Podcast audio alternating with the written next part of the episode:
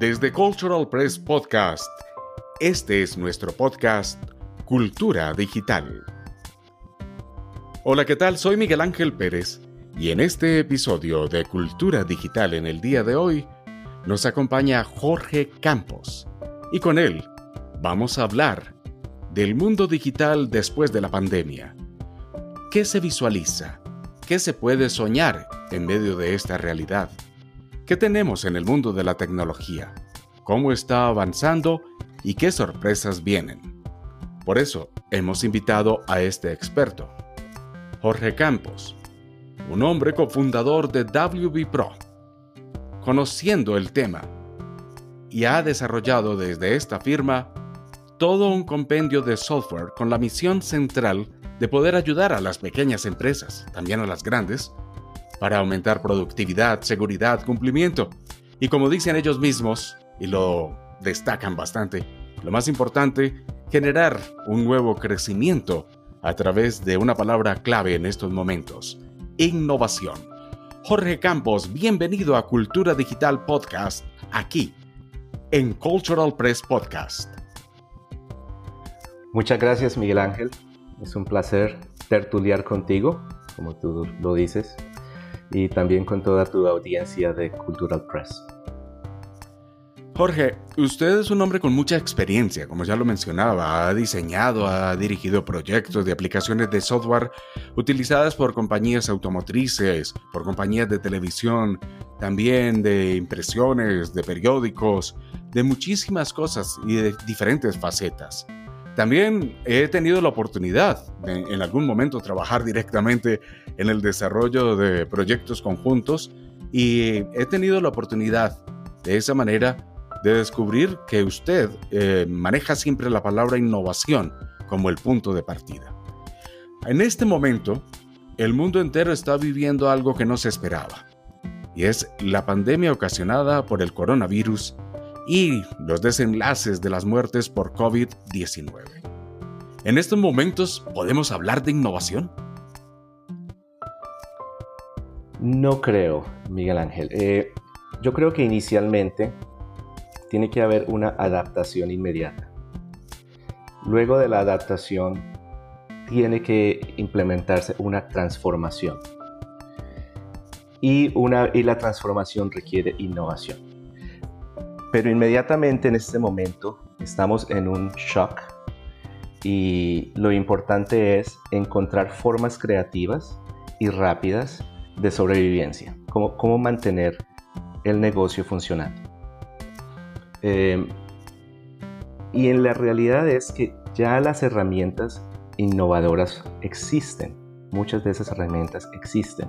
Lo que los negocios pueden hacer en este momento es implementarlas buscar la forma o la consultoría para poderlas implementar correctamente y por lo menos en este momento dar una sensación de normalidad a los empleados y los clientes mientras se buscan formas de, crear una transformación digital que lógicamente en este momento ya requiere innovación. Transformación digital. Bueno, eh, la compañía que usted representa tiene desarrollos que se manejan en diferentes lugares del mundo.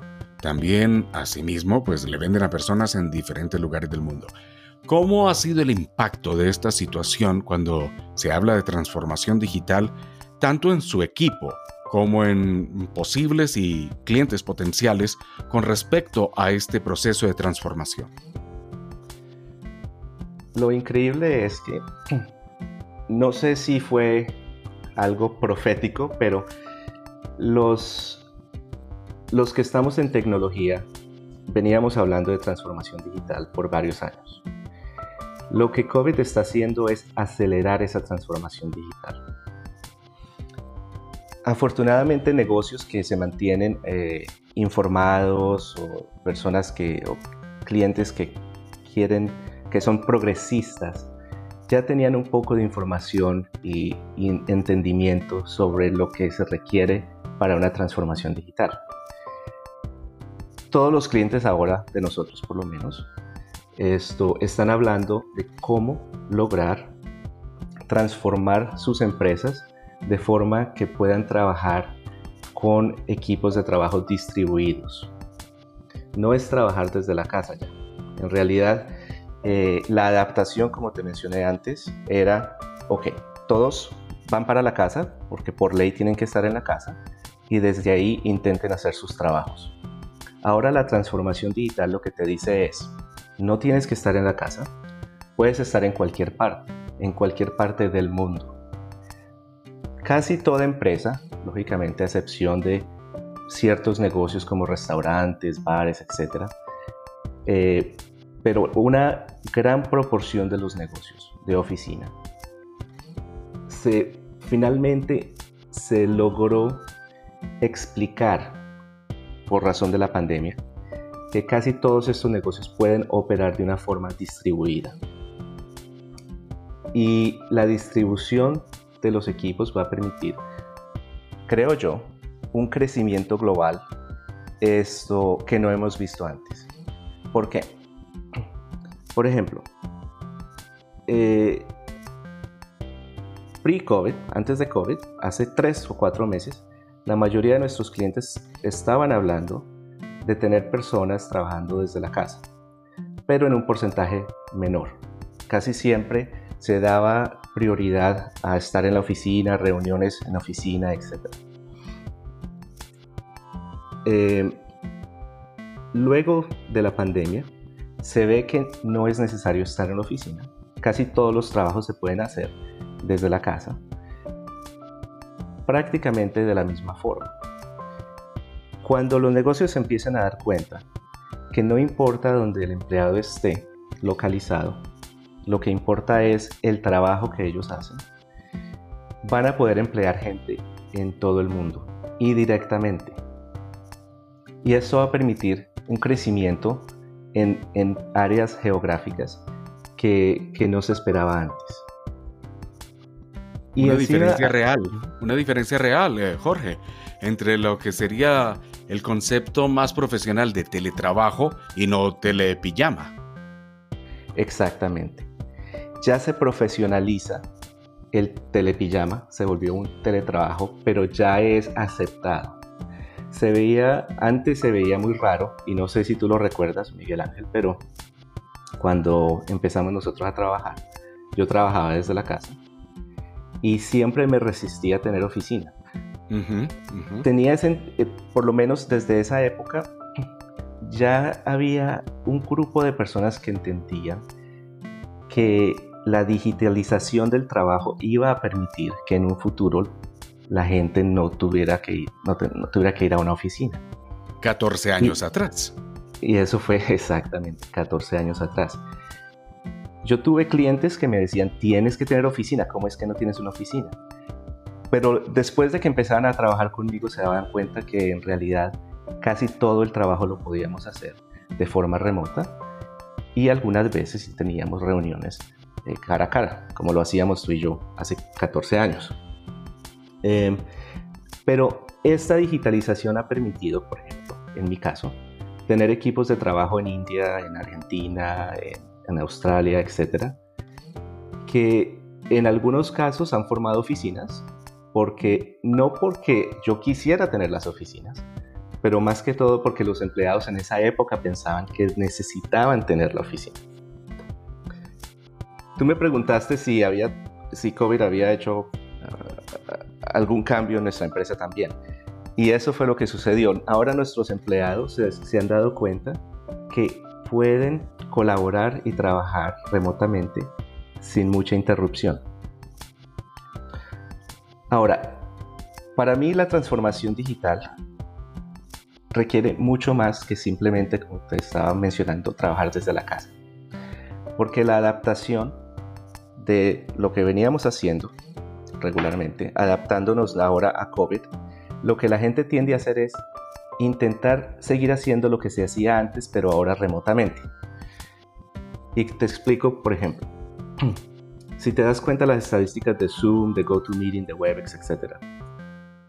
Prácticamente todas las reuniones que existían anteriormente, que eran en cara a cara, en persona, en conference rooms, etc., y ahora están existiendo vía Zoom, vía GoToMeeting, vía Webex. Por el distanciamiento social, por el distanciamiento social. Exacto. Pero esa no es una, eso no es una transformación, esa es una adaptación. Estamos adaptando nuestra reunión que existía antes a hacerla ahora por medio de Zoom.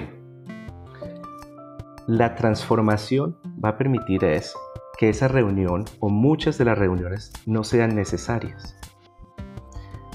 ¿Por qué? Si tenemos sistemas que la, eh, empecemos por, por un lado, por ejemplo, un manager o un gerente está buscando eh, saber eh, el, estado de ventas de su grupo.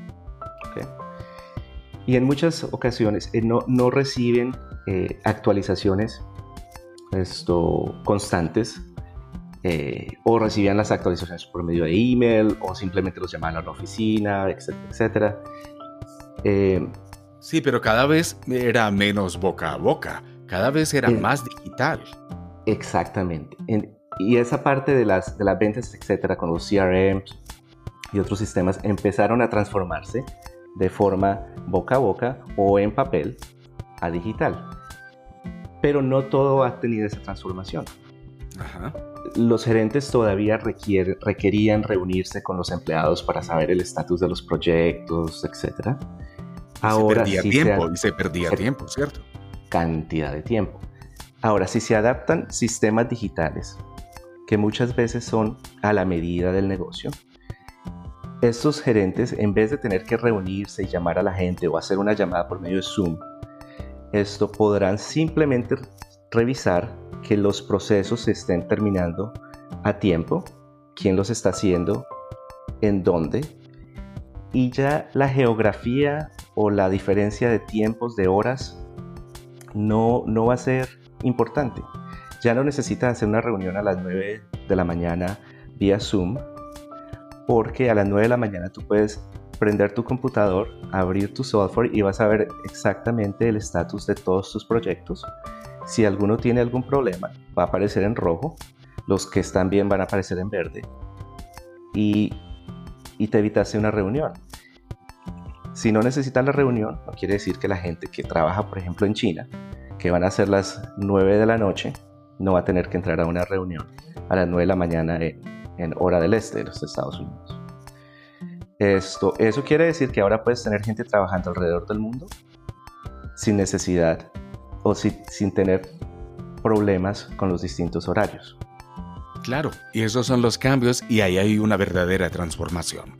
Estamos en Cultura Digital Podcast y nos acompaña Jorge Campos.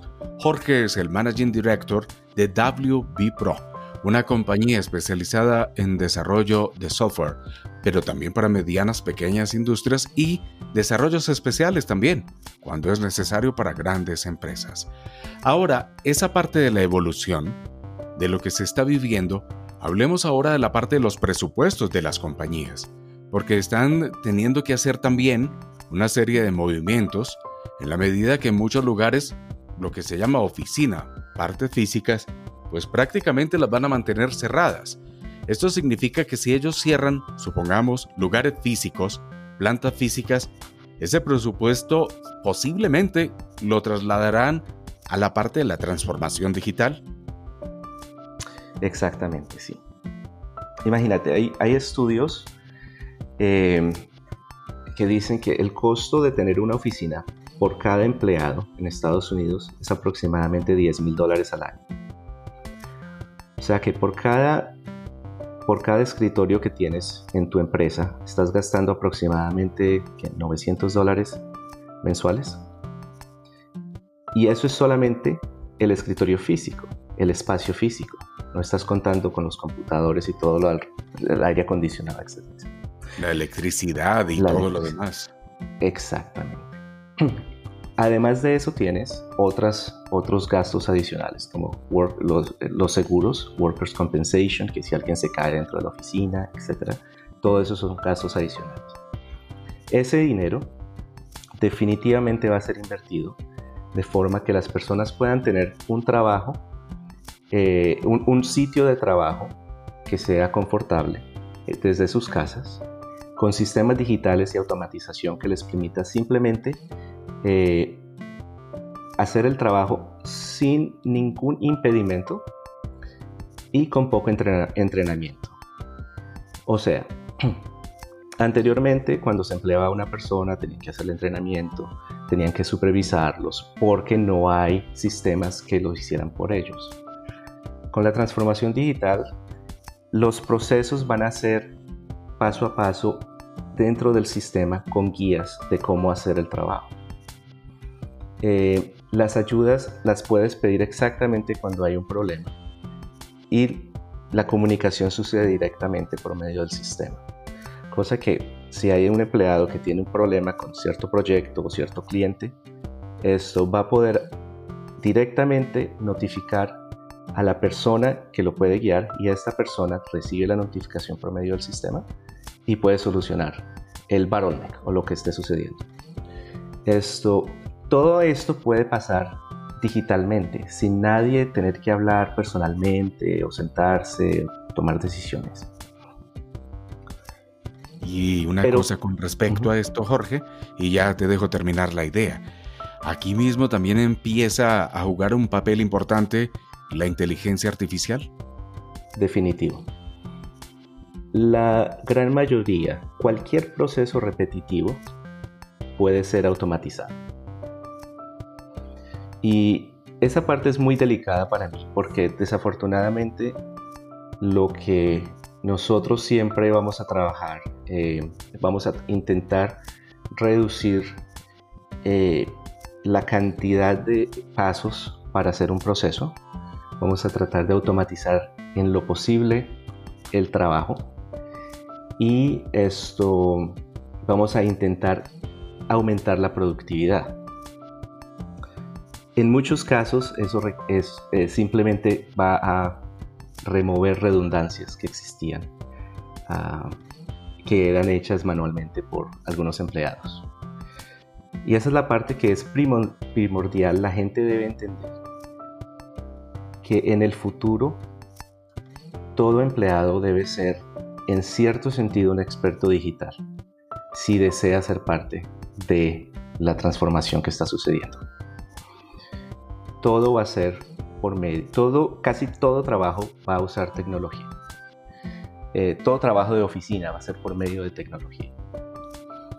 Esto, y la gente que va a estar trabajando al frente de un computador o un teléfono, lo que ellos van a estar haciendo es revisando y asegurándose que el trabajo que, los, que las máquinas están haciendo está funcionando correctamente.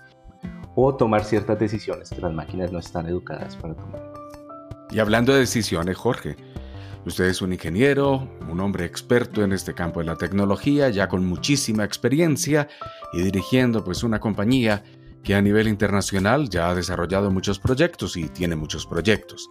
Pero vamos a lo sencillo a aquella persona que tiene su pequeño negocio, mediano negocio, nos escucha y quisiera un consejo de una persona experta en este tema de tecnología, ¿qué podría usted decirle a esta audiencia, a estas personas que les preocupa porque no tienen todos los millones del mundo para invertir en tecnología, pero sí piensan que deben transformarse? ¿Por dónde empezar?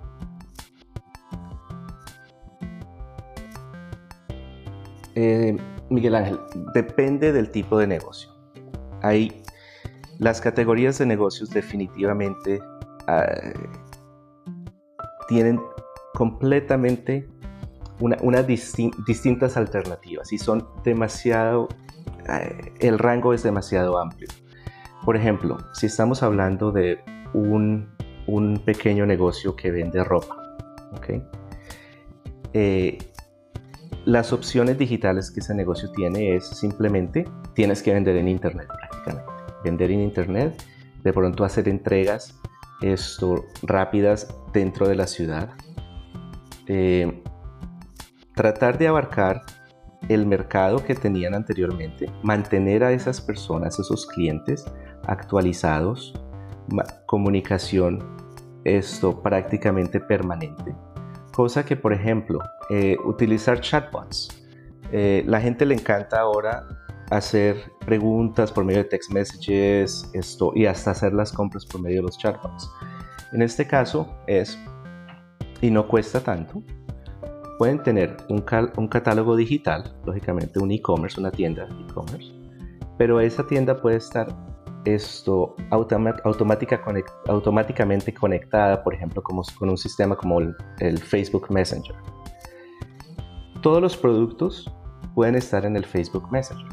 Cosa que si alguna persona dice, tengo una pregunta sobre la camiseta tal, la camiseta automáticamente aparece y el chatbot puede empezar a responder las preguntas. De esa forma, si tú tienes a 500 personas haciéndote la misma pregunta todos los días, no, vas a necesitar tener 5, 10, 15 empleados respondiendo la misma pregunta. El chatbot la puede responder y puede guiar a la persona para hacer la compra. Eso no cuesta mucho. Eh, hay sistemas de ventas como tiendas que la persona misma puede crear su propio catálogo y ya tienen esta tecnología incluida. Las entregas eh, sería eh, lo que recomendaría es hacer un convenio con hay empresas pequeñas que están haciendo entregas de productos en vez de tener la tienda abierta, simplemente en el mismo chatbot le pregunta cuándo quieres que te haga el delivery, el sistema hace toda la conexión y se hace la entrega del producto. Los restaurantes es algo distinto. Sí, eh, interesante porque de eso iba a preguntar. En el caso de los restaurantes, por ejemplo. Los restaurantes es algo completamente distinto. Lógicamente tenemos el Uber Eats, Grubhub, etcétera, que tú puedas hacer las compras, de, ordenar tu comida y te la envían. Pero eso solamente va a cubrir un 30-35% de, de, las entradas que tenía un restaurante regularmente. Eh, para mí, desafortunadamente, la experiencia del restaurante es irreemplazable. Eh, yo no voy a un restaurante solamente porque biológicamente tengo que comer. Esto en muchos casos se va para socializar, para conocer personas, compartir. Y esa parte eh, para mí es extremadamente complicada, es muy complicado reemplazar. Eh, en, en, Asia hay restaurantes como Haiti Lao, por ejemplo, y Alibaba también tiene ejemplos, en los que ya la cocina, el cocinero, todo es robots eh, el que te lleva a la mesa es un robot y el que te sirve la comida es un robot. No, nos van a reemplazar hacia ese paso. Seguimos. ¿Quién, ¿Quién va a grabar después entonces cultura digital? ¿Un par de robots? Bueno. A mí me parece muy triste esa parte. Eh, yo espero que ojalá la pandemia pase y los restaurantes puedan regresar a ser lo que eran antes. Eh, yo quiero una cosa, si es posible, Jorge, porque ya el tiempo se nos agota en esta edición. Si más adelante usted nos acepta de nuevo una invitación para continuar con este tema que de verdad tiene muchísima tela para cortar. Y en otra ocasión también nos acompaña de nuevo. Claro, con muchísimo gusto. Y sí, hay muchísimo que hablar sobre este tema. Algo, una frase final, así a manera de consejo para aquellos que nos escuchan, basado en esto, en la transformación digital. Yo creo que todo dueño de negocio tiene que pensar no en sobrevivir, sino cómo crecer en el futuro. Siempre se debe pensar de, 5, 10, 15, 20 años. Porque si estamos solamente sobreviviendo a la pandemia o a los próximos meses, desafortunadamente la transformación digital va a suceder haya o no haya pandemia iba a suceder. Eh, iba a suceder en unos años, pero ya estamos, ya estamos viendo los cambios que estaban sucediendo en los moles, en cantidades de industrias. Los, los dueños de negocios deben educarse en, en la tecnología que viene y entender y saber cómo pueden transformar su negocio para adaptarse a lo que viene en el futuro. Jorge, comparta su página web para que todos los que nos escuchan también puedan conocer más sobre, sobre WB Pro y sobre lo que ustedes están haciendo. Claro que sí. Esto, nuestra página web es B, es B de bueno. y también nos pueden buscar en Facebook, eh, facebook.com slash wbpro. WBPro. Jorge Campos, hoy aquí en Cultura Digital, nuestro podcast especializado en toda esta línea que está cambiando y de una manera súper rápida. La tecnología, la digitalización. Estos temas están aquí en Cultura Digital. Jorge, gracias y hasta otra oportunidad entonces. Muchas gracias Miguel Ángel, un placer. Jorge Campos, Managing Director de WB Pro, una compañía especializada en desarrollo de software. Hasta aquí este episodio de Cultura Digital. Soy Miguel Ángel Pérez y los espero en nuestra próxima edición de Cultural Press Podcast. Y recuerden siempre compartir nuestros contenidos con todos sus familiares y amigos. Hasta pronto. Y por ahora, quédate en casa.